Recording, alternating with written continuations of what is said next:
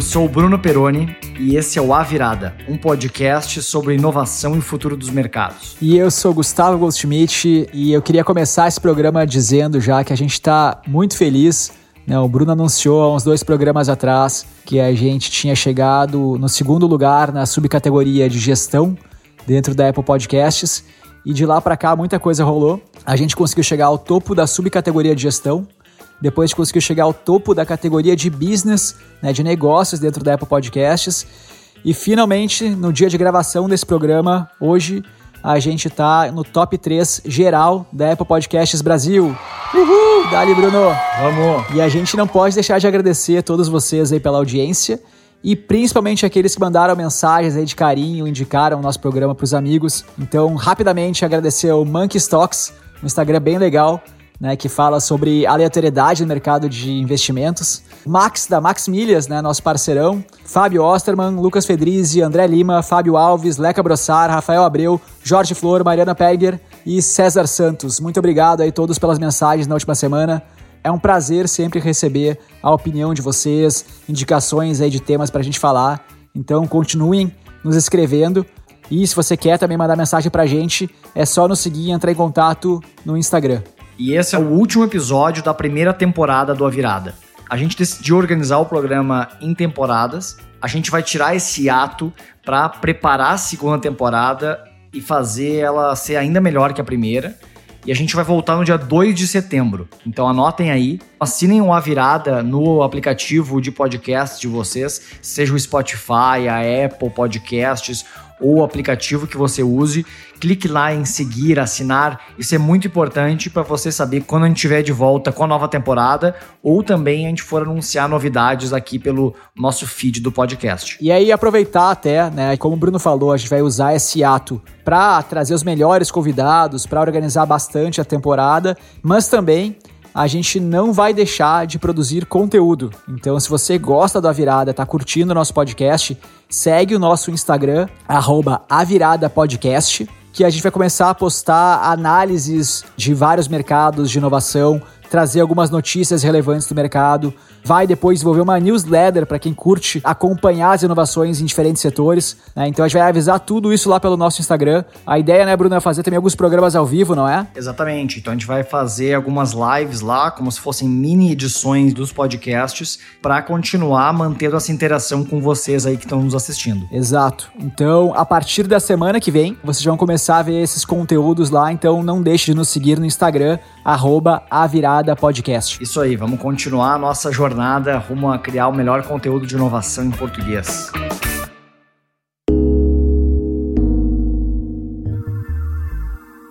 E o episódio de hoje é sobre um mercado que precisa muito de inovação. A gente vai falar sobre o futuro do mercado jurídico, que certamente é um dos mercados menos inovadores que existem e que é extremamente tradicional não é só um mercado regulado, né, como mercados que a gente já falou aqui no A Virada, como saúde e energia, mas é o mercado da regulação. Ele vive das regras, ele vive das leis em alguma medida, eu acho que existe uma questão complexa uh, em que quanto mais tecnologia e automação a gente traz por esse mercado, talvez menos a gente precise dos profissionais que trabalham nesse mercado. Mas na prática a gente sabe que isso não é verdade. Mesmo com a evolução que aconteceu em mercados parecidos, como o mercado da contabilidade, a gente tem a figura do contador sendo mais estratégica, muito mais alinhada ao gestor financeiro do que fazer o trabalho de dia a dia da burocracia e a gente acredita acredita que isso deve acontecer também no mercado jurídico? É, eu, como empreendedor aqui, posso dar o meu desabafo de que quando eu vou tratar da área jurídica, da área legal da empresa,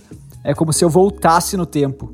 Até vou dar um exemplo. Vamos lá, uma ferramenta de vendas. Eu consigo pagar um valor fixo, eu tenho um painel de gestão que eu acesso online, que eu consigo ver o andamento das atividades. Se eu tenho alguma dúvida, né, eu consigo abrir um chat, tirar aquela dúvida na hora algumas vezes 24 por 7. Então tudo se resolve muito rapidamente com preços estáveis e tal. E aí você pode argumentar, não, mas a ferramenta de vendas está falando de um software e tal, é diferente. E o Bruno trouxe o exemplo da contabilidade. Na contabilidade é um serviço que era um serviço essencialmente também feito por um profissional, que era aquela questão mesmo de ser, de fato, um serviço e não uma simples ferramenta. E hoje a gente já tem empresas como a Contabilizei, por exemplo, fazendo toda a questão do assessoramento contábil online, digital, que você também tem um painel, né, consegue ver os resultados ali, consegue tirar a dúvida rapidamente por um chat e consegue ter uma forma de cobrança que faça sentido.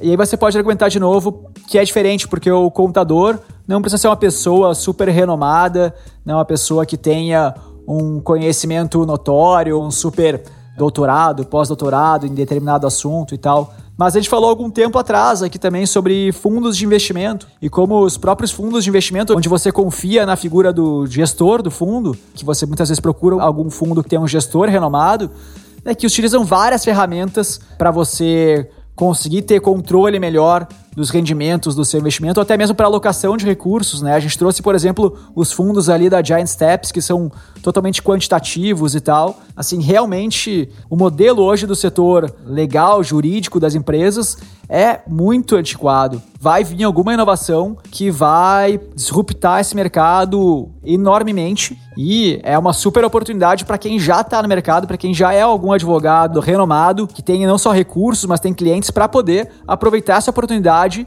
e ser precursor. E eu entendo que não é fácil fazer essa mudança. Tem aquilo que a gente chama de dilema do inovador, né? Você é uma pessoa renomada, é uma pessoa que tem uma base de clientes, você tem toda a sua estrutura de pessoas e para você ser o cara que vai promover aquela mudança, você tem que estar disposto a eventualmente perder receita, eventualmente ter uma mudança muito impactante no seu negócio, eventualmente ter que demitir pessoas, contratar pessoas com outro perfil, né? Isso realmente não é fácil, não é uma decisão fácil. Só que o que acontece é que quando a gente não toma a dianteira, quando nós mesmos não disruptamos o nosso próprio negócio, vem alguém e faz isso acontecer. E eu vejo que os advogados, talvez por estarem muito próximo às leis, à regulação, eles talvez confiem demais nessas regulações para proteger o mercado deles.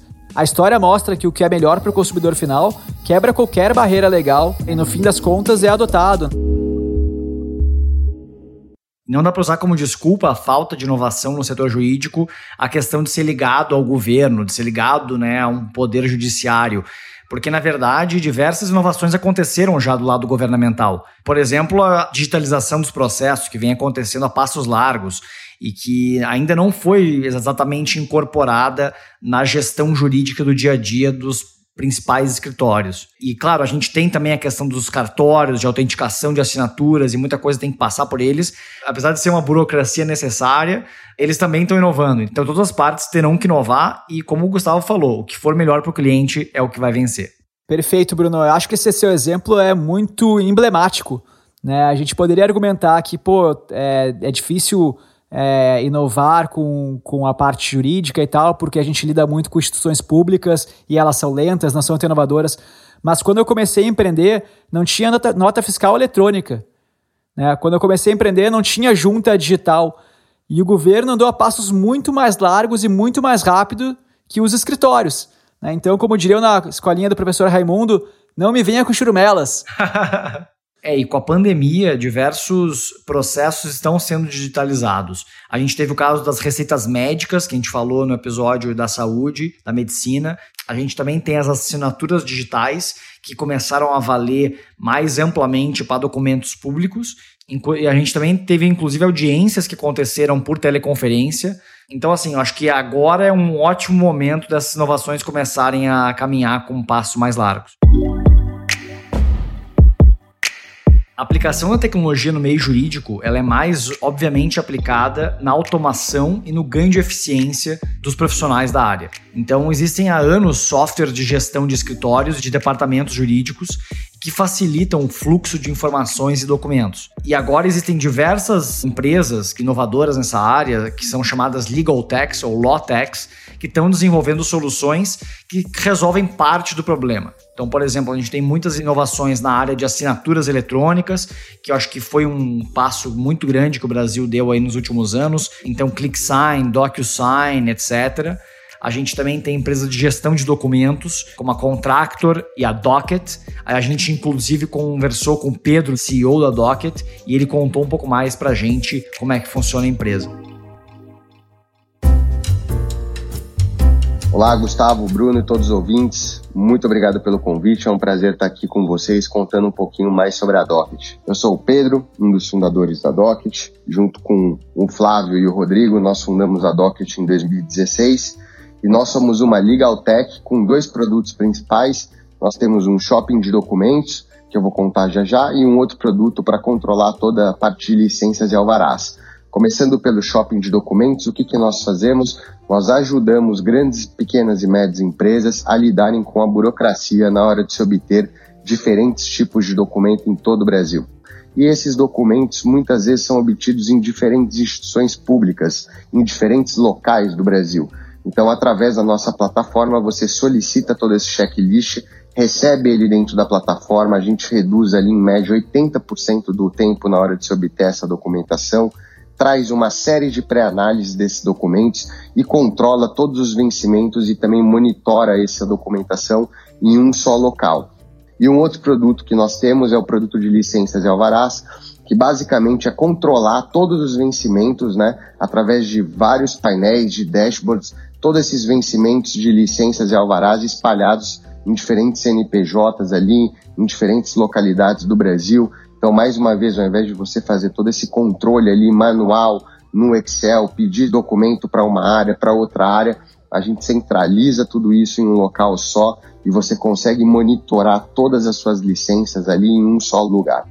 Falando um pouco sobre as barreiras e os desafios para o surgimento da inovação no meio jurídico, olha, falando do nosso lado, a gente fala com muitos departamentos jurídicos, né? A nossa principal porta de entrada. E o que a gente vem observando é realmente isso, assim, os times jurídicos, eles estão muito mais abertos à inovação, querendo trazer inovação para dentro de casa. O setor, eu acredito que vem adotando e está muito mais aberto a novas tecnologias, mas eu acredito que o cenário é super positivo. Acho que um case super bacana que a gente tem no setor de Legal Tax é o caso da associação AB2L, né, a Associação Brasileira de Legal e Law Tax. A B2L ela reúne ali as principais startups, eu acho que quase todas as startups relacionadas ao mundo jurídico, né? Todo mundo pode entrar no site da B2L, visualizar as startups ali, existem algumas divisões por setores de atuação e é uma excelente oportunidade para através de tecnologia a gente conseguir melhorar uma série desses processos ou rotinas e as startups estão aí para provarem isso.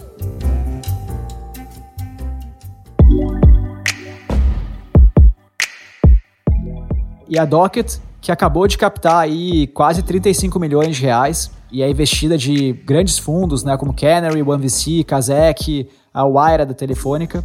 Muito bacana mesmo poder contar com o depoimento do Pedro.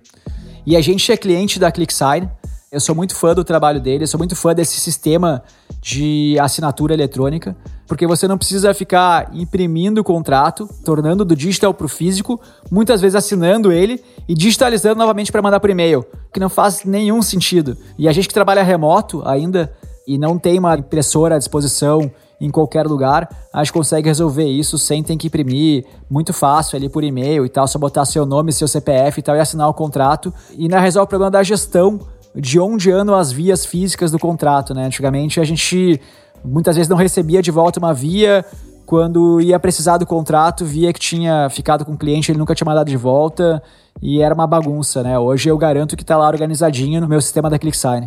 E também existem várias empresas focadas na busca e organização de dados públicos. A Docket é uma que trabalha com isso, de buscar documentos que hoje estão espalhados em dezenas, centenas de sites públicos. Então, por exemplo, na prefeitura de tal cidade, a certidão em outra cidade e questões também de relação com a fazenda e com a Receita Federal. Então, essa automatização de documentos é muito importante. Inclusive, tem uma empresa bastante interessante que está aplicando isso para a gestão de fornecedores que é a Lincana. E a gente também conversou com o Leonardo, que é um dos fundadores e CEO da Lincana, e ele fala um pouco mais sobre o que a ferramenta faz e as perspectivas dele sobre inovação no mercado jurídico, ele que é advogado e inovador na área.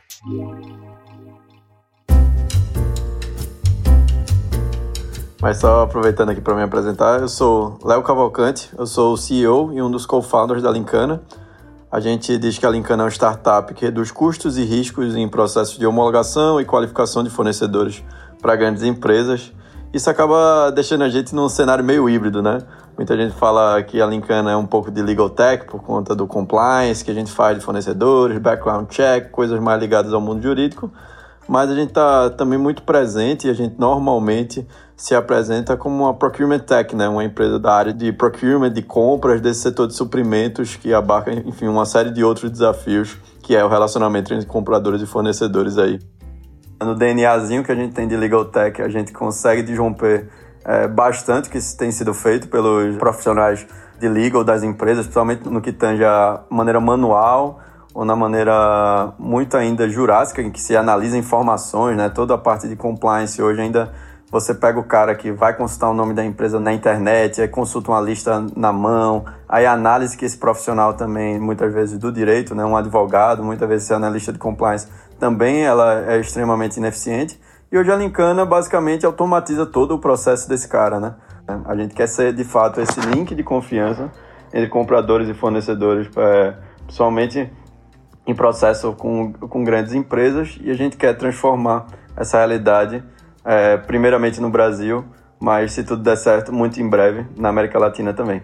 E eu diria que, além da, das pessoas, eu diria especificamente que a minha classe, né? Eu costumo dizer que eu adoro falar mal da minha classe, eu tomar cuidado aqui porque vai que alguém da OAB tá me ouvindo, mas é, sem papas na língua aqui para falar que a própria classe de advogados, até o próprio meio jurídico, né, não só a Ordem dos Advogados do Brasil, mas até o, meu, próprio meio de servidores públicos ligados à operação e a operadores do direito, né, realmente são muito corporativistas. Eles buscam muito ainda essa ideia de proteção do mercado contra terceiros, enfim, contra coisas que possam atrapalhar o bom andamento dele, quando na verdade essa proteção vira de fato uma barreira para a inovação, uma barreira a novos entrantes Inclusive, tem coisas mais bizarras aqui que, se vocês pararem para dar uma olhadinha no Estatuto da Ordem, vocês vão ver que até que até as cores que você pode usar ou não no meio jurídico são reguladas pela Ordem dos Advogados. Enfim, você não pode usar cores ou paleta de cores não condizentes com a sobriedade da atividade advocatícia. Seja lá o que isso quer dizer, né? O que é que, o que, é, que é uma cor sóbria, né? Se o cara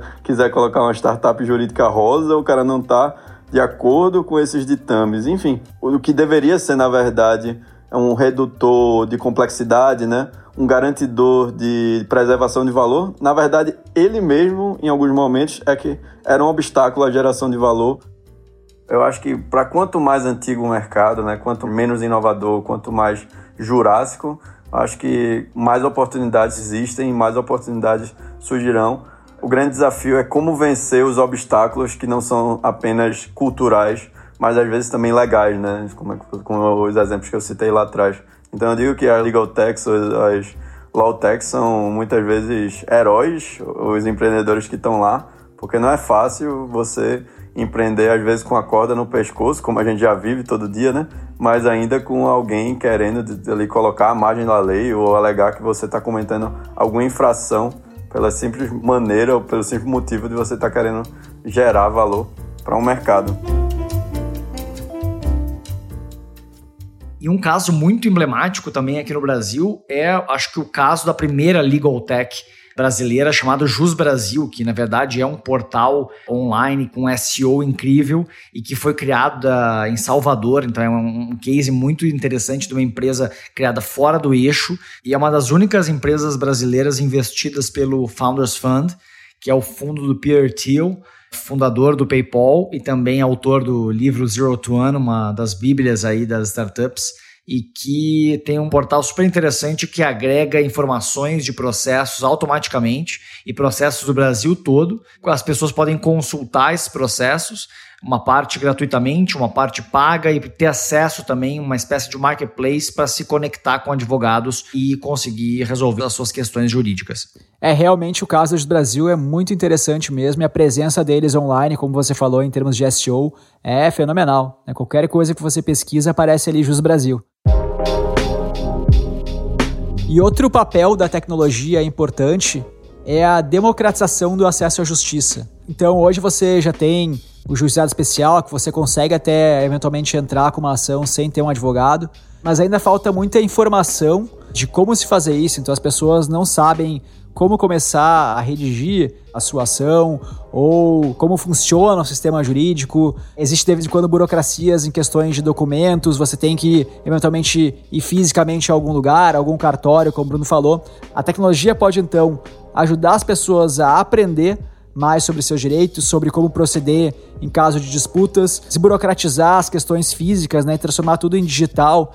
E uma das coisas mais bacanas aí que vem acontecendo nesse sentido de ajudar as pessoas físicas a criar suas ações e demandar e ter acesso à justiça são os robôs jurídicos. Exatamente. A gente tem o caso da Resolve, que a gente já comentou aqui, que é focada em resolver problemas e questões jurídicas com as companhias aéreas, de quem teve problemas de atraso, cancelamento de voo, problema com bagagem, etc. E nos Estados Unidos existe a Do Not Pay, que trabalha muito com questões de multa de trânsito, companhia aérea também, e de cancelamento de assinaturas, por exemplo, celular, TV a cabo, etc.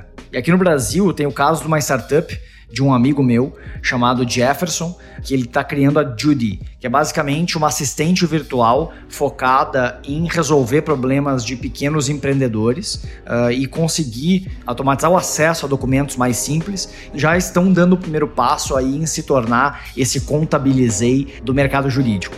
É bastante interessante o trabalho que eles estão fazendo. A gente conversou com ele e ele fala um pouco mais sobre o case. A Jude é uma assistente jurídica que ela serve para apoiar tanto advogados quanto empreendedores no seu dia a dia. Então a gente fornece desde a geração de contratos e documentos jurídicos de maneira automatizada, como a assinatura desses documentos. E a gente permite também que o usuário ele tire dúvidas pontuais no, através de um chat em tempo real dentro da plataforma onde ele conversa com advogados.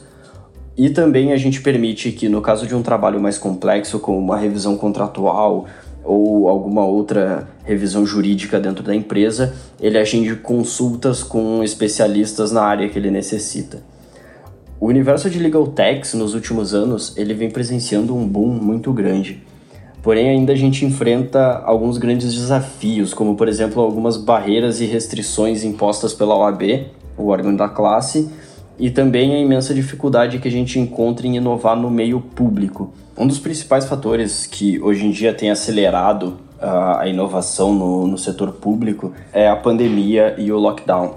Então, com o surgimento disso, alguns mecanismos já vastamente difundidos no ramo privado em empresas, como por exemplo a utilização de plataformas como o Zoom e o Hangouts para a realização de reuniões, estão sendo adotadas pelo Poder Judiciário para realização de audiências, por exemplo. Isso acaba facilitando muito a vida dos advogados nesse caso, porque não só facilita a logística, quanto reduz os custos. Outro problema bem grande que a gente enfrenta é que os TJs, os tribunais de justiça, na sua grande maioria, eles não possuem APIs, que são interfaces de comunicação entre dois softwares ou duas plataformas que permitiria, por exemplo, a integração com bots para fazer a protocolação de um processo, para fazer o acompanhamento de, de processos, o que hoje existem soluções para isso, mas são soluções de web scraping, que nada mais é do que um robô que acessa a página como se ele fosse um usuário e varre o corpo da página buscando as informações que ele precisa. E isso pode gerar diversas falhas ou problemas e gera uma ineficiência também. Uh, um dos casos que eu queria trazer aqui de inovação no setor público é o SAGE, que é o Sistema de Automação da Justiça, que foi implementado pela Softplan em 2011 no Tribunal de Justiça de São Paulo. A gente tem uma estimativa aí que ele tenha reduzido em média 14 milhões de horas trabalhadas por ano. Isso demonstra que o nosso sistema legal ele se baseia muito em processos manuais, processos ineficientes e processos que têm uma probabilidade de falha muito maior do que se eles fossem automatizados.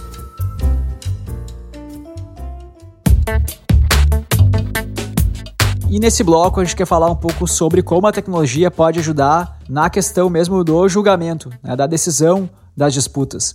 Então, uma tecnologia central nesse caso é a inteligência artificial, né, que é uma das tecnologias que vai, de fato, provocar as maiores mudanças em diversos mercados. E hoje a gente já tem inteligências artificiais capazes de ler quantidades gigantescas de informação, interpretar essas informações e, a partir delas, tomar decisões. Então, por que não usar essa inteligência artificial para ler a lei, para ler outros casos semelhantes e entender mais ou menos como foram decididos aqueles casos e a partir daí já criar uma sentença que obviamente vai ter que ser revisada por um juiz. E esse juiz, na verdade, é fundamental para o sistema de machine learning, né, para o sistema de aprendizado de máquina, porque a partir dos apontamentos dele, essa ferramenta continua aprendendo e continua adequando aí o seu algoritmo. E um outro lado dessa inovação é, além de trabalhar na justiça tradicional, é trabalhar nas soluções de mediação e arbitragem online, que aí é conseguir resolver disputas entre partes sem recorrer à justiça tradicional. Então aqui no Brasil a gente tem a Legal e a Justo, são dois exemplos de plataformas de mediação e arbitragem online. Existem diversas e que elas são focados em juntar as partes em um ambiente online, então não precisa ir para uma audiência, esperar o prazo do juiz, entrar, enfim, com todos os processos e consegue ir nessas plataformas e fazer a discussão e eventual negociação de um acordo 100% online. E elas são bem interessantes e servem tanto para pessoas físicas quanto para pessoas jurídicas. E se você conseguisse, talvez, evitar que essas disputas acontecessem, matar o mal pela raiz, Bruno? Na minha opinião, uma das inovações mais interessantes no campo jurídico são os smart contracts, ou contratos inteligentes, que basicamente são contratos autoexecutáveis escritos em linguagem de programação e que rodam em uma blockchain. Eu sei que é muita informação para quem não conhece desse mercado, mas basicamente seria uma forma de colocar tudo que está num contrato entre duas partes em código de computador e não depender da justiça tradicional para conseguir executar esse contrato. Então, um exemplo mais óbvio seria um contrato de aluguel. Então, por exemplo, eu poderia alugar alguma coisa física e conseguir que automaticamente todos os meses sairia da minha conta X reais e iria para a conta do locador. Então, isso eu consigo, por exemplo, automatizar esse contrato de aluguel. E o que já existe hoje também são contratos de empréstimo. Então, eu consigo tomar empréstimos ou dar empréstimos entre duas partes fazer a cobrança de juros e, inclusive, fazer a cobrança caso haja inadimplência. Como é usando uma blockchain para empoderar esse contrato, não existe intermediário. O código é a lei. E realmente é fascinante o que pode ser construído em cima disso. As aplicações são diversas. Hoje as aplicações estão muito aplicadas ao mercado financeiro, que é, na verdade, né, o maior mercado que utiliza blockchain hoje, né? Toda a questão em volta de opções, de empréstimos relacionados à negociação de criptoativos, mas realmente o potencial futuro disso é muito legal. E um dos casos mais clássicos é justamente esse, onde eu preciso de um terceiro confiável para fazer a intermediação né, desse serviço. E a gente logo pensa em e-commerce. Então pensa em eu comprando um produto, eu pago lá para o Mercado Pago, e quando eu recebo esse produto, eu dizendo que eu recebi o produto, o Mercado Pago faz o repasse para o vendedor. Esse é um problema clássico que eu preciso de um terceiro intermediando. Eu, por exemplo, quando fui vender o meu carro, tive aquele problema clássico, né? Quem é que dá o primeiro passo? a pessoa transfere o dinheiro para mim e depois eu transfiro o documento, ou eu transfiro o documento e depois a pessoa me paga. Fica aquela situação constrangedora que não é legal para ninguém. Ninguém quer ser o primeiro, mas também ninguém quer ser rude e parecer que tá desconfiando do outro. É uma situação muito delicada que smart contracts têm a possibilidade de resolver. Um outro caso que vale a pena comentar também, até pela Superplayer trabalhar muito fortemente com música né, e com pagamento de direitos autorais, é essa distribuição de royalty. Hoje, por exemplo, a gente tem para fazer recolhimento de execução pública, o ECAD, que faz a fiscalização dos estabelecimentos comerciais que estão tocando música, das rádios e tal, arrecada o dinheiro, depois pega por amostra né, o que foi tocado em cada lugar para fazer a distribuição para os artistas. E a gente poderia fazer, simplificar bastante esse processo através de blockchain. Então, pegando na fonte já o que as rádios, estabelecimentos comerciais estão tocando, e a partir disso já através de blockchain fazer a arrecadação pertinente, automaticamente distribuir para cada autor e para cada intérprete o que compete a cada um deles, e isso ficar público para ser consultado, então não vai ter mais questionamento se foi distribuído da forma correta, uma forma imutável e auto-verificável, então impossível de ser hackeada. Então essa seria uh, o estado da arte assim para distribuição de royalties, por exemplo. E voltando aos advogados e advogadas, a gente trouxe aqui também inovações que tornam o trabalho desses profissionais mais eficiente e mais rápido. Um deles é o uso da jurimetria, que basicamente é a utilização de estatística, matemática e análise de dados em cima de processos. E a jurimetria tem várias aplicações, seja para ver a questão de jurisprudência, analisar processos passados, ou seja para prever o eventual sucesso ou insucesso de uma petição ou de um processo. Isso é vital para o modelo de precificação dos escritórios. Como a gente falou, um dos principais problemas e entraves à inovação é o modelo de precificação hoje dos escritórios, porque a maioria deles cobra por hora. E as horas, como a gente sabe, existe uma markup do escritório muito grande em cima do custo de horas por advogado. Então, para eles, quanto mais horas a gente utilizar num processo ou em alguma elaboração de algum contrato e tal, mais eles faturam. A inovação no setor passa por uma revisão desse modelo de precificação dos serviços jurídicos. E essa questão da geometria é uma forma deles conseguirem ter mais dados e tal para saber como cobrar a success fee. Exatamente, porque na verdade esse modelo de negócio de cobrar por hora muitas vezes gera um conflito de interesse com o próprio cliente. E aí existem várias tecnologias que, inclusive, utilizam inteligência artificial, machine learning, para conseguir fazer tanto análise de processo, então automatizar a leitura de processo, que muitas vezes processos grandes, complexos, leva muito tempo para conseguir decupar o que realmente importa. Então existem empresas como a Litigate AI, Lumians e Uhura, que são empresas que estão trabalhando nessa frente. Tava dando uma olhada no site da Uhura Solutions, né, que você falou que é engraçado até porque é uma empresa de tecnologia baseada no país em Montenegro, o que não é muito comum, né? E eles têm essa função realmente de escanear grandes volumes de contrato e já te trazer exatamente aquelas informações relevantes, assim, tabelar o que de fato é relevante naquele contrato, então facilita muito a leitura de grande quantidade de documentos. Mas eu vejo que um próximo passo, né, além do, da leitura e dessa revisão desses documentos é a parte mesmo de confecção de documentos. Hoje as AI já têm capacidade de redigir, de escrever até histórias, contratos que são muito mais estruturados de certa forma, são questões até mais fáceis para as AIs construírem. Né? Então eu vejo que isso vai estar tá acontecendo muito em breve e o advogado vai ter que simplesmente pegar aqueles contratos pré-pronto, revisar, fazer as alterações pertinentes para dar continuidade naquilo e vai ser um ganho de eficiência gigantesco. E nessa pegada de economia on demand que nós estamos, um caso muito interessante é da Axiom, que é uma empresa bastante relevante nos Estados Unidos que trabalha com experts jurídicos on demand. Então, na verdade, isso é para realmente advogados e para negócios que precisam de uma consulta rápida e não tem tempo, né, de putz, buscar um escritório ou não querem buscar um escritório grande que vai cobrar bastante. Tem aí profissionais on demand que podem responder essa demanda muito rapidamente. E eu olhei também que a, Action, ela também trabalha muito com escritórios.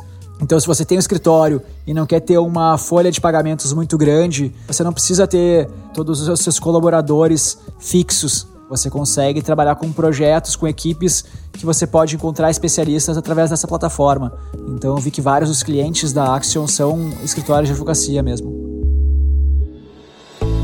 A gente ouviu nesse programa diversas inovações que as Law Techs e Legal Techs estão trazendo, tanto no Brasil quanto lá fora. Porém, a tecnologia está recém começando a entrar no meio jurídico e existe um potencial gigantesco, não só de automação, mas também de criar serviços muito melhores do que existem hoje. E mesmo com a resistência de muitos profissionais, nós acreditamos que essa mudança é inevitável. Os modelos de negócio mais inovadores, on demand, com escala global e também a utilização de tecnologia em escala para melhorar e baixar o custo de serviços jurídicos vão chegar é só uma questão de tempo.